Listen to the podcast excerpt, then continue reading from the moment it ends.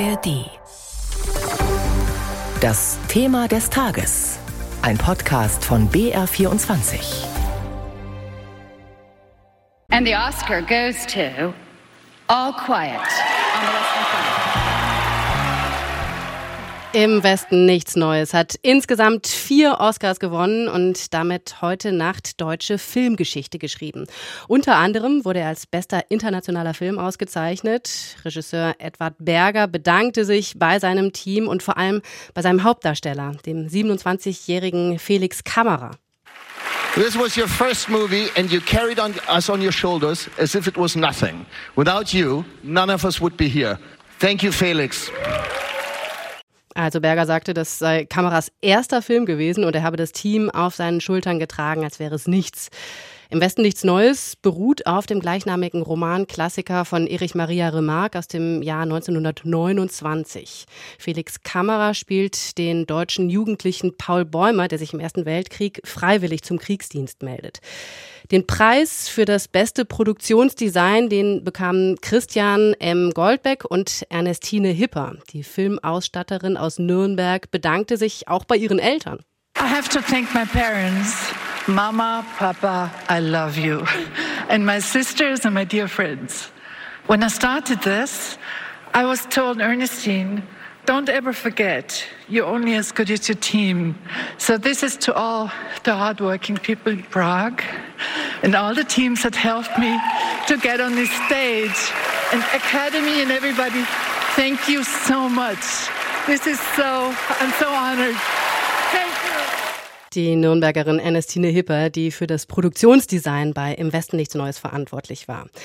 Der Film war auch als bester Film nominiert, ging dann in der Königskategorie allerdings leer aus. Stattdessen verkündete Harrison Ford gegen halb fünf unserer Zeit. And the Oscar goes to everything, everywhere, all at once.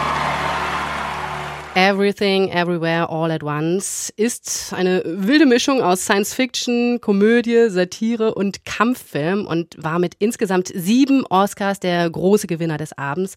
Der räumte auch in den Kategorien Beste Hauptdarstellerin, Beste Nebendarstellerin und Bester Nebendarsteller ab. Und bei mir im Studio ist jetzt unser Filmexperte Markus Eicher. Markus, es war ja in vielerlei Hinsicht eine besondere Oscarverleihung. Das fing schon beim Weg der Stars ins Dolby Theater an. Die kamen nämlich diesmal nicht über einen roten, sondern über einen champagnerfarbenen Teppich. Was war denn sonst noch anders? Ja, das erste Mal seit 62 Jahren hat man da die Farbe gewechselt, äh, vom Rot ins Cremefarbe hinein.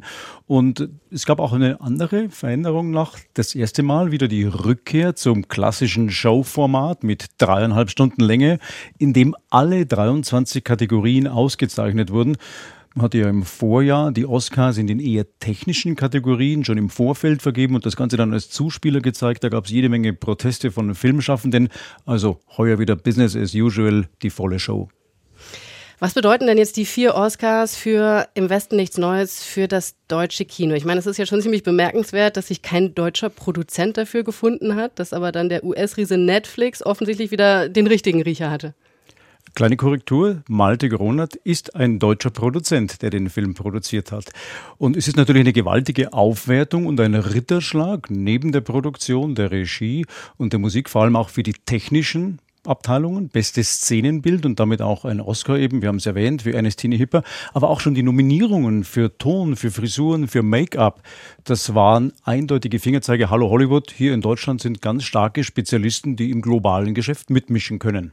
Aber wie bewertest du das, dass äh, der ja auch ähm, bei anderen äh, Filmpreisen schon so sehr abgeräumt hat und hier in Deutschland eigentlich gar nicht so richtig registriert wurde, teilweise auch echt mittelmäßige Kritiken bekommen hat?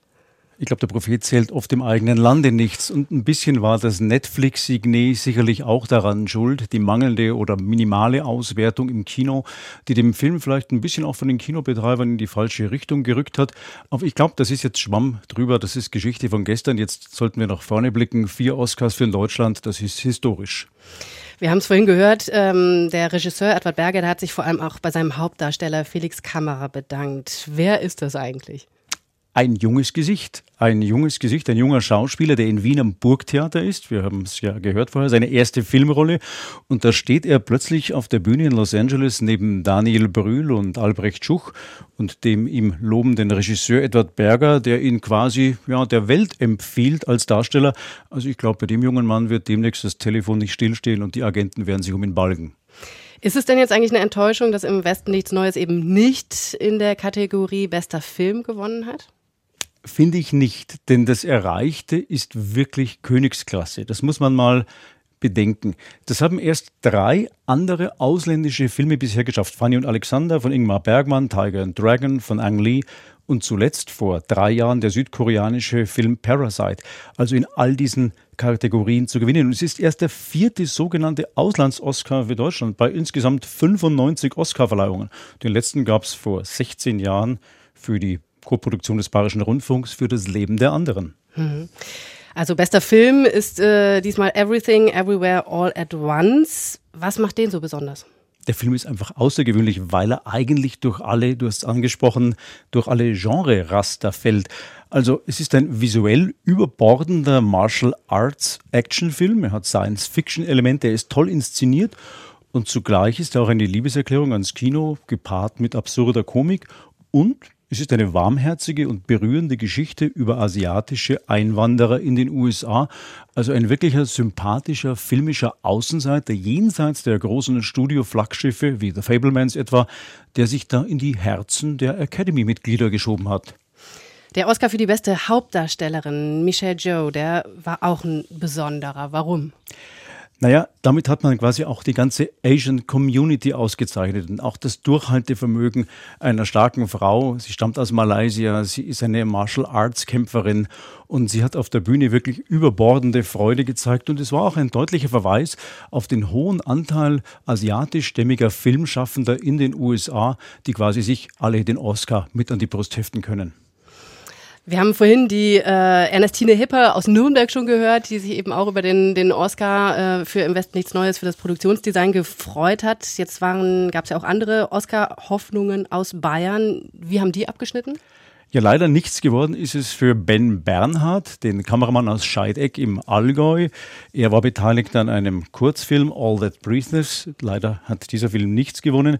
Ja, und auch für Florian Hoffmeister, nicht aus Bayern, aber aus Braunschweig, auch toller Kameramann. Er war für Tar mit Kate Blanchett nominiert. Ist es leider nichts geworden, aber da freuen wir uns dann umso mehr für Ernestine Hipper und für die gesamte Truppe von Im Westen nichts Neues. Das ist wirklich ein denkwürdiger Tag für die deutsche Filmindustrie. Informationen und Einschätzungen waren das von unserem BR-Filmexperten Markus Eicher. Vielen Dank, dass du heute Morgen hier warst. Bitte sehr.